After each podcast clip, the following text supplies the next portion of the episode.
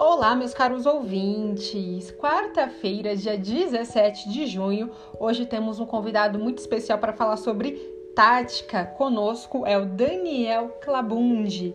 Ele é analista de desempenho da MW Futebol. Seja muito bem-vindo, Daniel.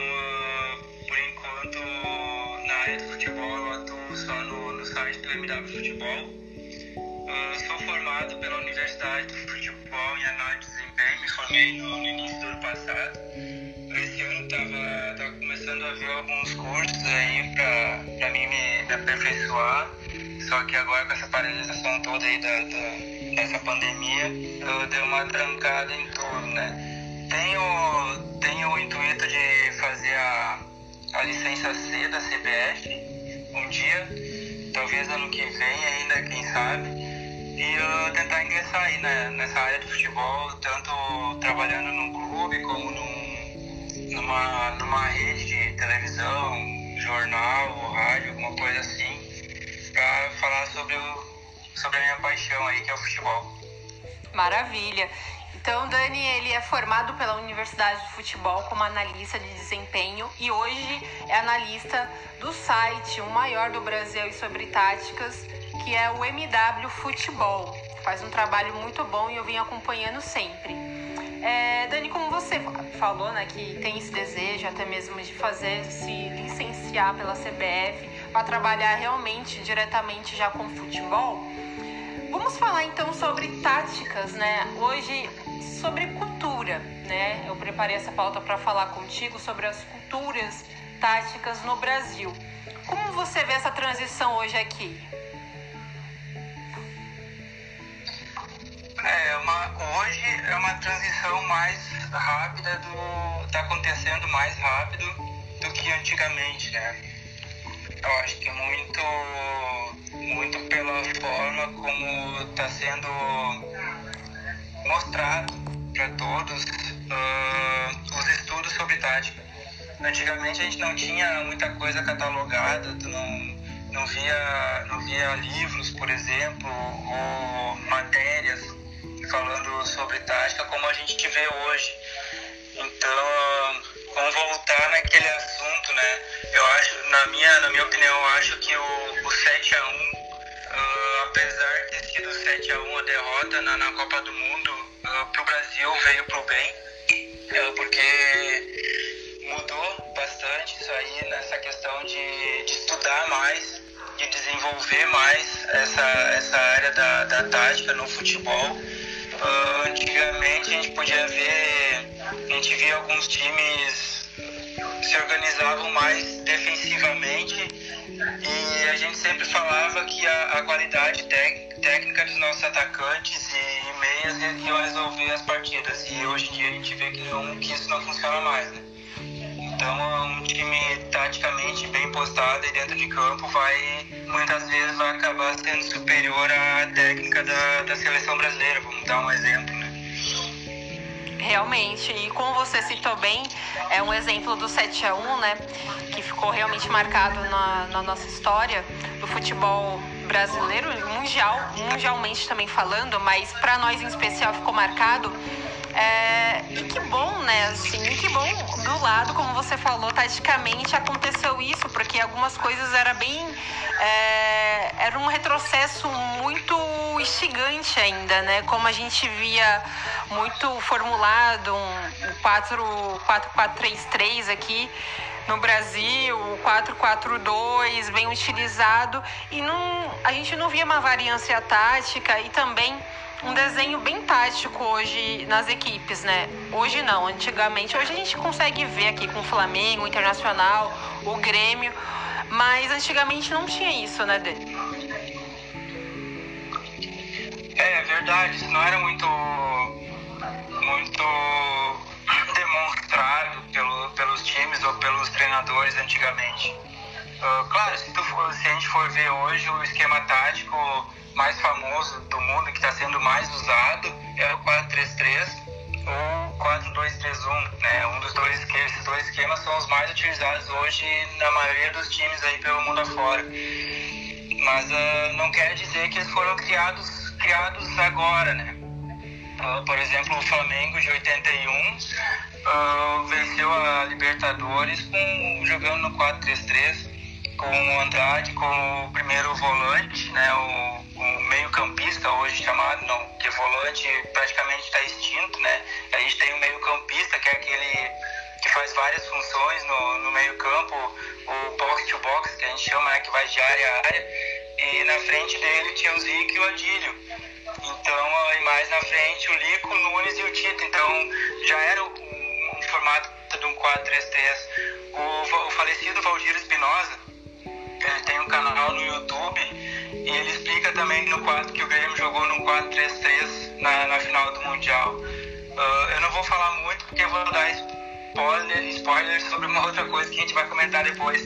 Mas lá no canal dele no YouTube, no canal do YouTube dele, ele explica como, como as movimentações que formavam esse 4-3-3. Mas uh, eram questões que não eram demonstradas para o grande público, digamos assim, né? Quem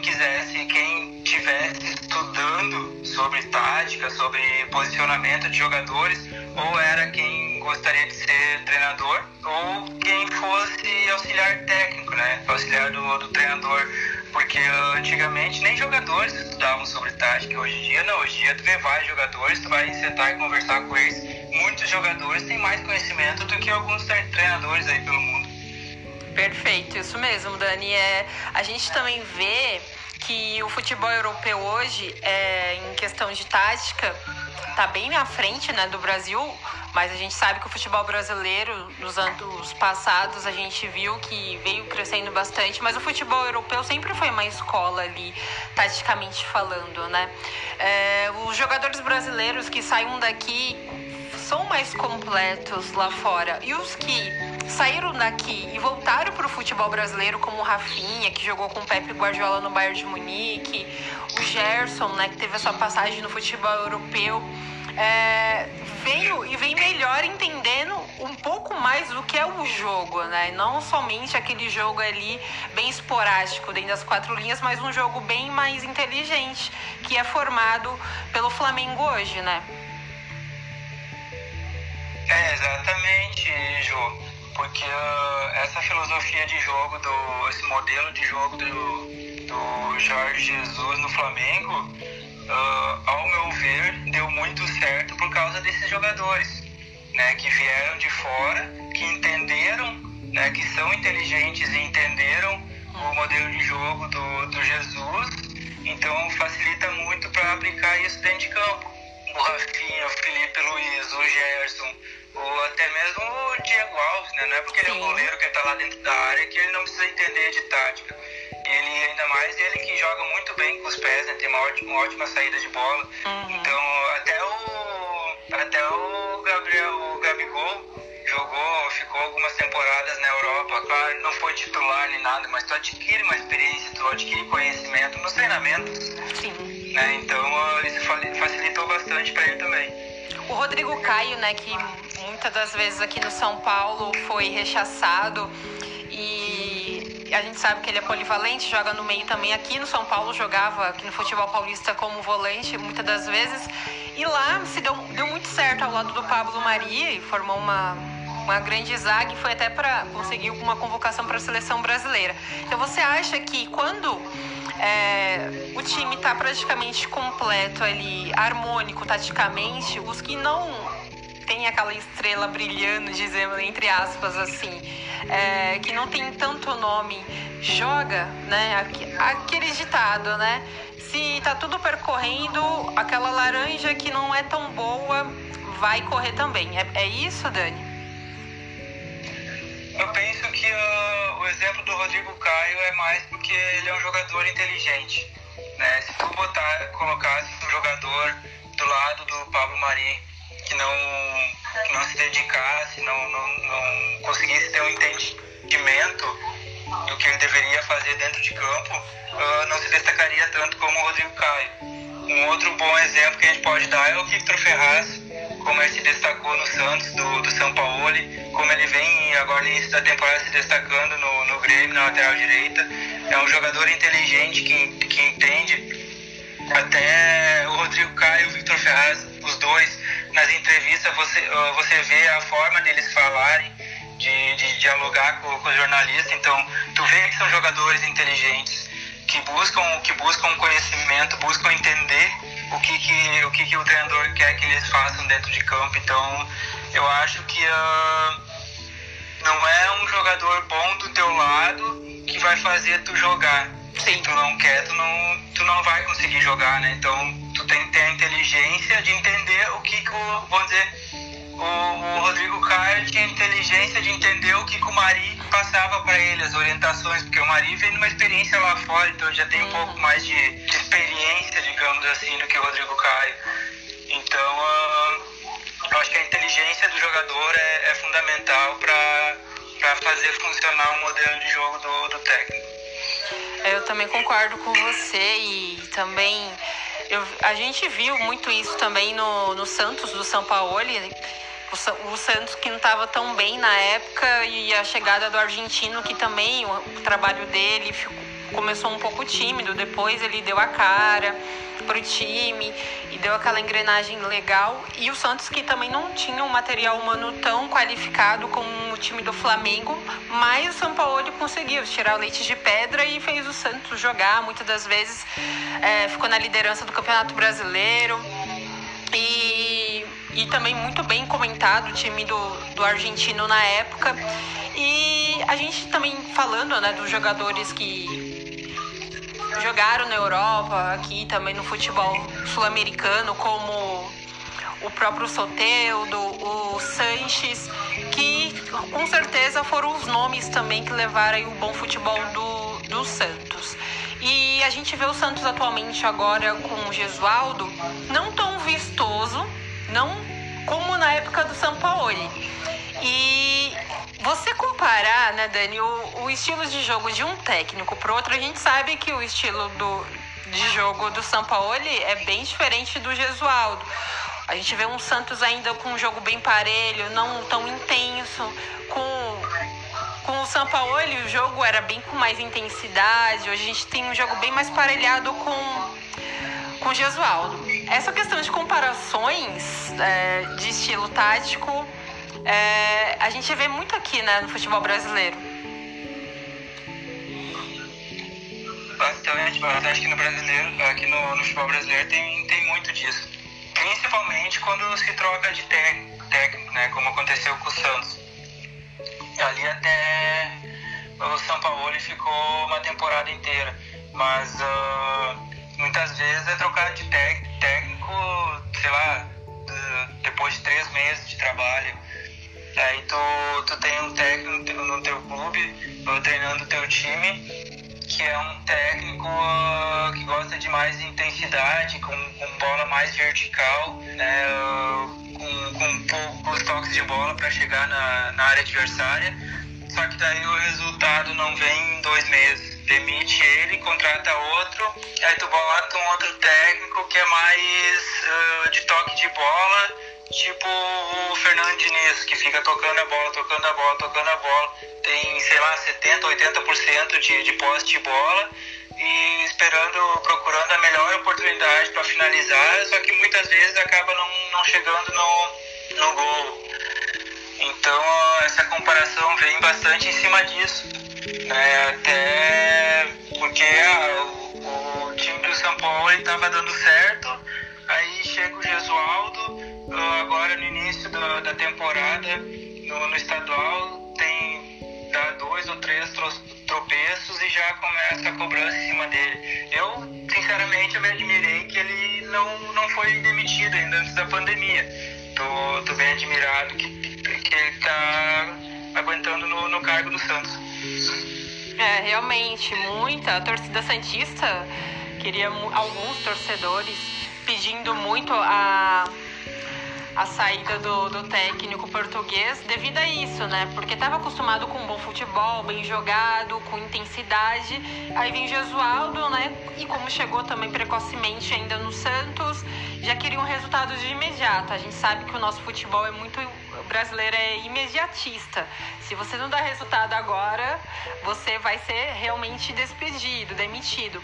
Então também fiquei muito surpresa e ele fez alguns bons resultados na Libertadores antes dessa pandemia, conseguiu fazer uns bons resultados fora de casa. Eu acho que isso acabou segurando é, o cargo dele é, no time cientista.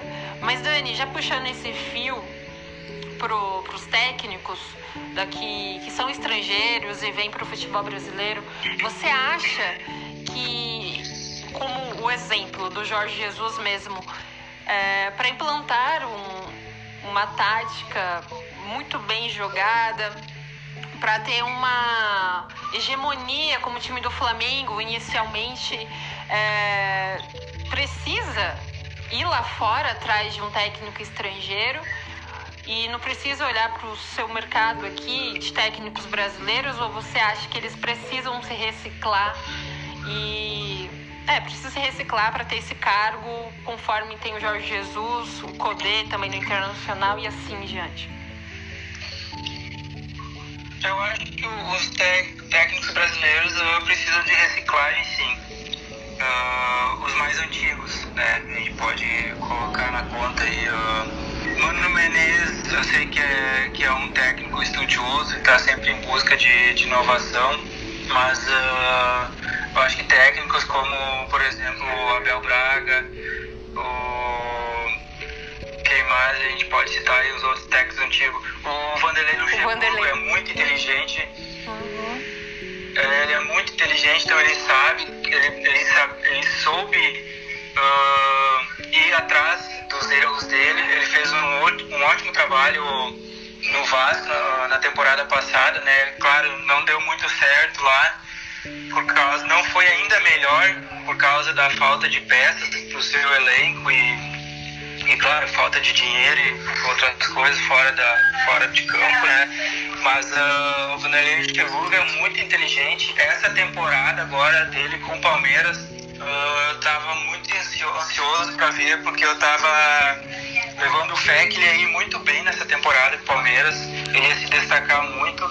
Então eu acho que foi aí um não digo um retrocesso né, na passagem dele aí pelo Palmeiras, mas uh, eu acho que essa pandemia aí deu uma segurada ou, ou até vai ser bom para ele porque ele vai conseguir passar, uh, vai ter mais tempo para passar para os jogadores o que, que, ele, que, que ele quer do time.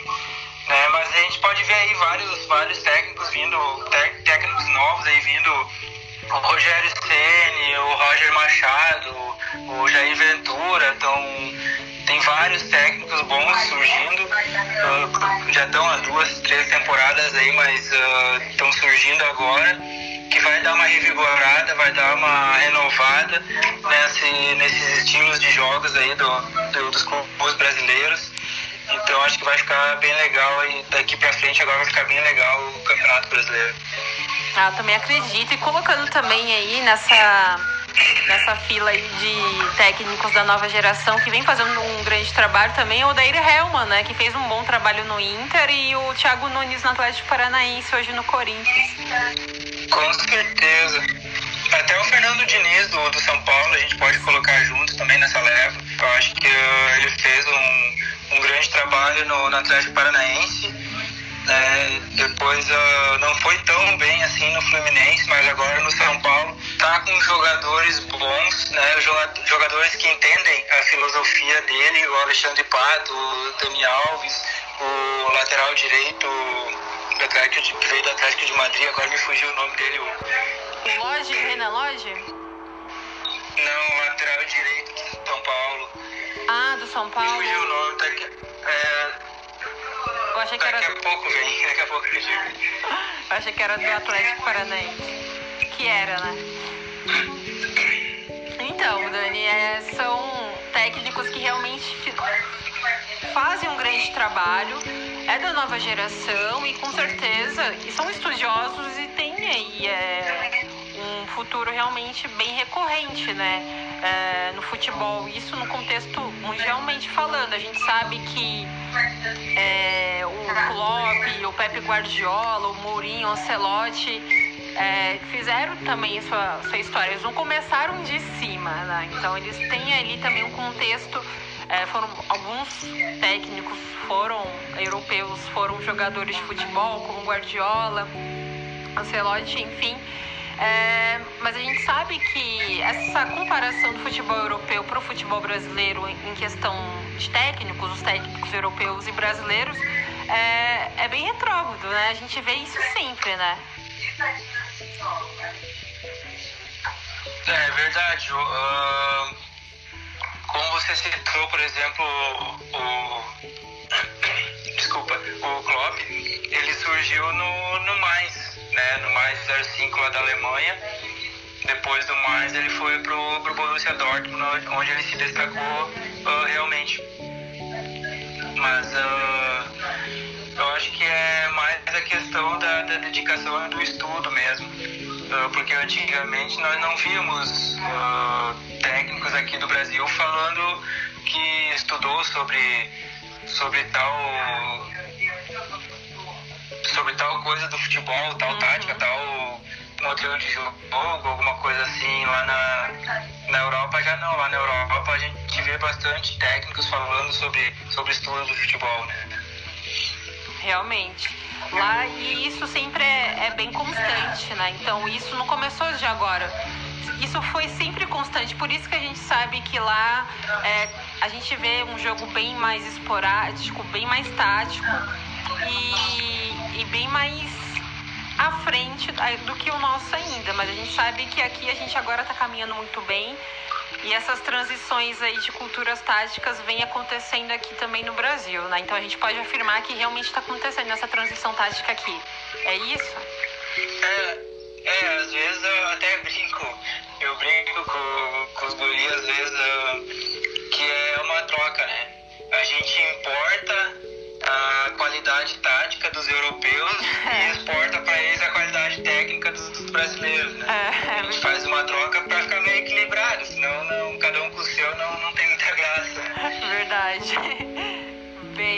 mandou bem nessa, Dani, é isso mesmo.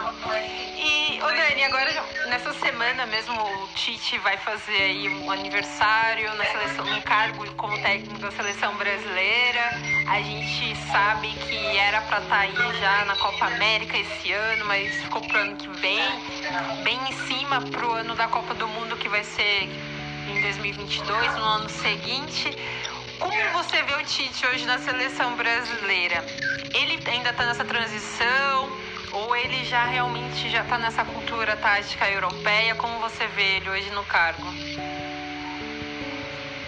Eu acho que ele está tá numa retomada, né, Ju? Ele tá, uh, porque ele teve uma eliminatória para a Copa do Mundo de 2018 muito boa passou o carro por cima de todo mundo, era goleada atrás de goleada.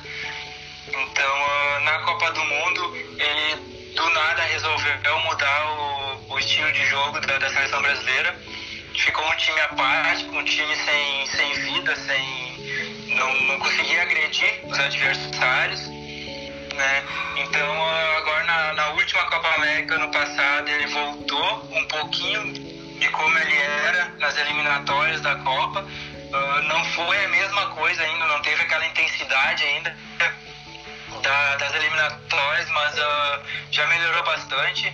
O, o jogo da o jogo da seleção contra a Argentina foi foi muito o que mostrou muito bem essa evolução. O Gabriel Jesus jogando pela direita, fazendo a, as trocas de posição com o Firmino no meio, então foi uma, uma grande sacada dele, na, na minha visão.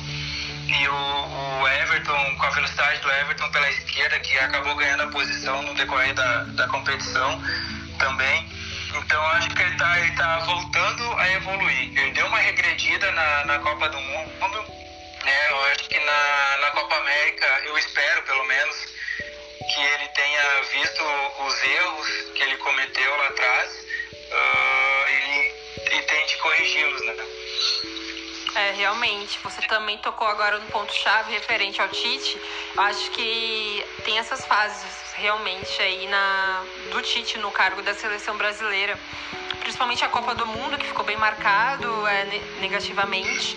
E depois, logo teve a Copa América, no ano seguinte ele conseguiu ser melhor. Eu acho que é isso. É a questão de. Eu acho que ele também é ainda um pouco conservador é, no aspecto de grupo, mas eu acho que isso com o tempo a gente sabe que também tem muitos jogadores que agora estão em ascensão, é, muito bem, vem jogando muito bem, outros não muito. Tem a situação do Coutinho, o Coutinho ainda que está sem clube oficialmente, e ele vinha muito convocando o, o Coutinho. Então, é, a gente sabe que a seleção é momento, você vai chamar realmente aqueles jogadores que estão bem. Mas o Tite tem esse lado conservador. E isso é, acaba sendo negativo para a seleção. Mas eu acredito que ele está tendo sim essa retomada. E acho que, obviamente, ainda ele vai ficar assim no cargo. É, não tem até o porquê de mandá-lo embora. Né? Acho que ele vai sim para o Qatar, com certeza. É, e vai ter toda essa retomada, né? Tem que ter um, uma constância, tem que ser constante se ele realmente foi bem na Copa América, ele tem que manter essa constância. Acredito que a pandemia, lógico, agravou, dificultou um pouquinho o andar da, dessa caminhada, mas com jogadores que a gente sabe que nós temos que são bem talentosos e ele confia nesses jogadores porque é, são jogadores que ele realmente confia nesse grupo, por ser conservador, com certeza a gente é, vai ter uma constância. ainda eu tô otimista nessa questão, sim dele ter uma, uma retomada boa e bem significativa para a seleção brasileira. Torcer que realmente isso possa acontecer, né? Ah, com certeza, né, Ju? Uh, eu acho que o uh, treinador teimoso hoje não tem mais espaço no futebol. Né? Ele precisa, o treinador hoje precisa abrir a cabeça, abrir a sua mente para aceitar outras opções para o seu time, né? tanto taticamente quanto posicionalmente, né? posicionando seus, seus jogadores em campo. Então precisa estudar, estudar bastante e também ouvir né, quem está do seu lado, tanto auxiliar técnico quanto analista mesmo de, de desempenho aí, que hoje é analista tático, é é tão, tão, difundido, tão difundido aí no, no mundo todo. Então tem um papel importante dentro dos clubes e da seleção brasileira. Eu acho que o, o, o Tite tem que escutar um pouquinho de cada e ver o que é melhor para a seleção brasileira. Com certeza, Dani. Como a gente já está aí no final já desse, dessa baita entrevista, eu quero saber a sua opinião, Dani. Como você falou agora de analista de desempenho, como você vê hoje é, os analistas no mercado é, do futebol? Tem isso muito na Europa, como você bem falou, já é bem difundido lá. Isso acho que já até era bastante, agora ainda tem mais. Aqui no Brasil a gente vê que tem bastante agora também, mas você acha que ainda falta espaço para vocês analistas de desempenho hoje nos clubes? Ah, no, nos grandes clubes uh, nós temos, né? Uh, Corinthians, São Paulo, Grêmio, Inter, uh, esses clubes de pontas aí todos têm analistas de, de, de desempenho. Então eu acho que está abrindo bastante o mercado de trabalho para os analistas. Os times menores não têm, alguns não têm ainda, mas eu acho que é mais por questões financeiras mesmo porque senão com certeza teriam. Até porque o analista de desempenho, um, ele não, não analisa só o time que o time que o seu time vai enfrentar, entende? Uh, tem, tem analistas para buscar jogadores para o seu clube. Uh, o técnico, quando chega no seu clube, ele, ele pede, ah, eu quero um, um um meio-campista com essa característica. Então tem que ter todo um banco de dados, ir atrás, correr atrás, ver qual é a melhor opção, tu vai lá, vai abrir um leque de opções pro, pro técnico e pra diretoria e daí eles vão sentar para analisar qual eles têm condições de contratar. Né? Mas, uh, tá cada vez mais importante a análise de, de desempenho no futebol. Uh, o Liverpool hoje, o Liverpool tem treinador de, de cobrança de lateral. Ele tem um cara lá, um cara lá no, no, no clube que ele treina com, não, e não é só com quem joga na lateral, né? Não é só com o Arnold ou com o Robertson. Ele treina com todos os jogadores, desde o zagueiro até o atacante. Então ele cobra lateral, o que, que é uma lateral rápida, uma lateral inteligente, sabe? Tem três, quatro tipos de, de laterais. Por quê? Porque o Klopp viu que o time estava perdendo muitas bolas em cobranças de lateral toda lateral que era cobrada pelo time, a posse de bola não ficava com o Liverpool. Então eles foram atrás de um, um, um treinador pra, específico para cobrança de lateral. Então o, o, analista aqui no Brasil ele está ganhando espaço, tá, é, na minha visão pelo menos, ele está ganhando muito espaço sim vai melhorar ainda bastante. É, claro, depende muito do, da questão financeira também, acho, dos clubes de, de suportar todos esses trabalhadores né, no, nos seus clubes, mas vai, vai crescer bastante ainda. Bacana, Dani, com certeza. Dani, fala um pouquinho também do seu trabalho, do livro, na verdade, As, as Táticas dos Campeões que já tá aí na pré-venda, eu mesmo já vou garantir o meu. Você foi coautor é, do Curitiba de 85, não é isso? Fala um pouquinho para nós. Isso aí, uh, sou coautor do, do título Curitiba Campeão Brasileiro de 1985, né, em cima do, do Bangu. Então, do professor Enio Andrade, grande técnico brasileiro e multicampeão dos times brasileiros, brasileiros. E são 16 clubes analisados aí por, por 15 analistas do MW Futebol, falando de, de vários clubes campeões aí no Brasil. Tem o, o Curitiba de 85, claro, o Grêmio campeão mundial de 83, o Flamengo campeão mundial de 81, tem o Inter campeão mundial de 86, tem Santos, tem do São Paulo, tem vários clubes aí, são, são 16 clubes analisados. A gente conta um pouco a história, a história do, daquele ano né, que o clube viveu, ou algumas, algumas uh, acontecimentos no mundo né, do, do futebol. Então uh, o livro vai ser lançado dia 7 de, de julho, oficialmente, né, 7 do 7, uhum. uh, numa, no lançamento online. Só que quem comprar na pré-venda já vai estar tá recebendo a partir do dia 20 de junho. Né? Agora, semana que vem, se comprar na pré-venda, uh, já recebe a partir, a partir da semana que vem, já está sendo enviado para casa de vocês. E também, uh, quem quiser entrar lá na pré-venda, é só botar o o código lá de, de frete grátis, também já ganha frete grátis agora na pré-venda. Então compra o livro e recebe de graça em casa. Ai, que maravilha. Então, esse é um livro que é formulado praticamente para todos vocês aí que são da MW, da MW Futebol. É, todos o Ícaro, o Maurício, o Pedro, todos vocês, né? Isso aí todo o pessoal aí que tu. Todos, todos não, porque tem mais, né? Eu acho que nós somos entre. Hoje eu acho que a gente deve, deve estar nos 20, 25 analistas aí na, no MW Futebol. Ano passado a gente chegou a estar com 45, né? Uh, o pessoal aí escrevendo no site. Mas hoje a gente está com um pouco, um pouco menos. Não tem todos que, tão, que estão escrevendo, né? alguns só. Mas é a grande maioria. Bacana. Então é um livro que realmente, para quem gosta de tática, tem que garantir o seu, porque é, e são realmente aquilo que a gente está falando, né? Sobre transições culturais táticas. Então vocês vão bem lá no passado de desses clubes brasileiros, você é do Coritiba e os demais em outros clubes, para que realmente possam trazer o que foi a, a cultura tática nesses anos no, da década de 80 e o que melhorou e que a gente vê agora também praticamente nesse século 21, né?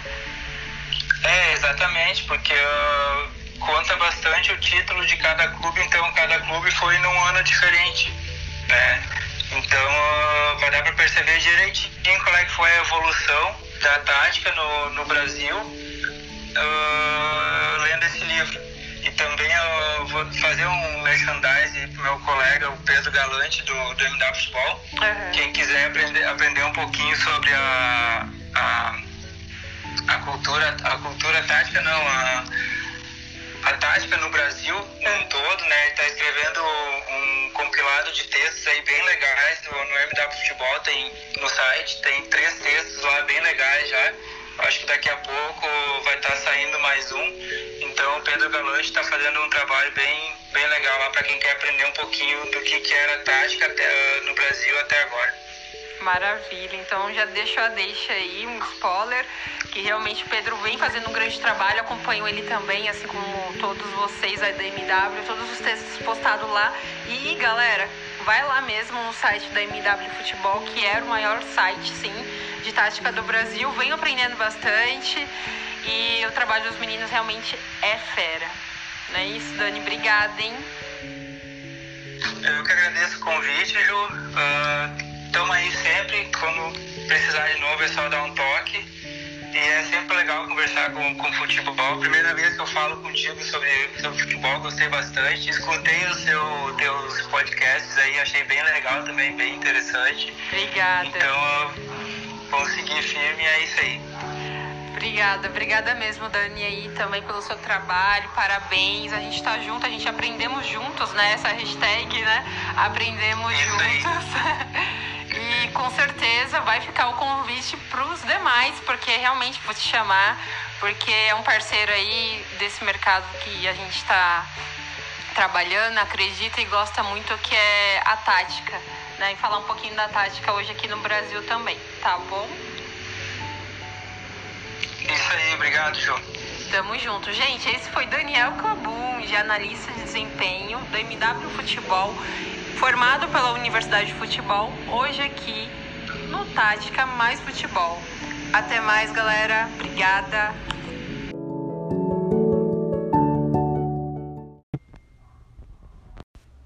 Quinta-feira, dia 19 de junho, Olá, meus caros ouvintes! Quinta-feira, dia 19 de junho, hoje temos mais mecanismos táticos para vocês. A gente está no sexto episódio e hoje vai ser sobre amplitude.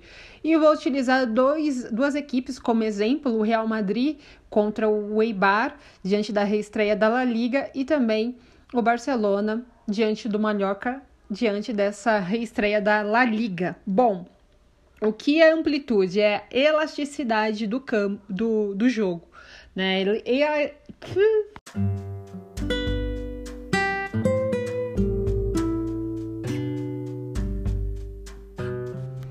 Olá, meus caros ouvintes. Quinta-feira, dia 18 de junho de 2020, hoje trago para vocês mais um mecanismo tático na nossa série sobre mecanismos táticos e hoje é sobre amplitude e vou utilizar duas equipes que fazem isso muito bem e reestrearam diante da La Liga. O campeonato espanhol voltou diante dessa pandemia, a gente vê que o futebol europeu está bem melhor na né, situação europeia do que a brasileira e os futebols da Europa já voltou. Bom, o Real Madrid contra o Eibar a gente vê uma amplitude bem em cima, incisiva diante do Benzema. O que é amplitude? A amplitude é a elasticidade do jogo, é onde realmente vai ficar concentrada diante de um jogador que vai dar condições dos seus outros companheiros virem de trás, dar espaço para os seus outros companheiros também é, trabalhar um pouco mais a bola, um lado do campo até mesmo mais permeável para que realmente possa ser letal diante da linha do meio de campo com a linha de ataque. O Benzema faz isso muito bem e a gente sabe que o Benzema ele é um centroavante de ofício, porém, com Zidane ele atua muito como um 10. Então, na teoria, ele é um 9 e na prática ele é um camisa 10. É o cara que arma o jogo, né, e que dá essa amplitude e essa elasticidade toda taticamente para o Real Madrid. A gente viu um gol muito bonito que foi do zagueiro Sérgio Ramos, que foi feito pela amplitude desde a era Benzema. Benzema começou desde trabalhar essa bola na linha do meio de campo, mas a linha defensiva do Real Madrid é muito bem postada. A gente sabe que tem o Marcelo muito bem posicionado lá pela esquerda, o Carvajal pela direita e o Azar. O Azar ele voltou de lesão, ele fica como ponta, um ponto esquerda e às vezes até mesmo como Zidane varia muito, né, na questão de de jogadores ali pelo, pela ponta direita, às vezes é o Vinícius Júnior, é o Bale ou é o Rodrigo. E ele inicialmente começou com o Rodrigo, depois foi Vinícius Júnior e por fim foi o Bale, né? Então a gente sabe que o jogo também é muito virado pelo lado esquerdo, mais o lado esquerdo do campo do que o lado direito, que é o jogo de posição do Real Madrid.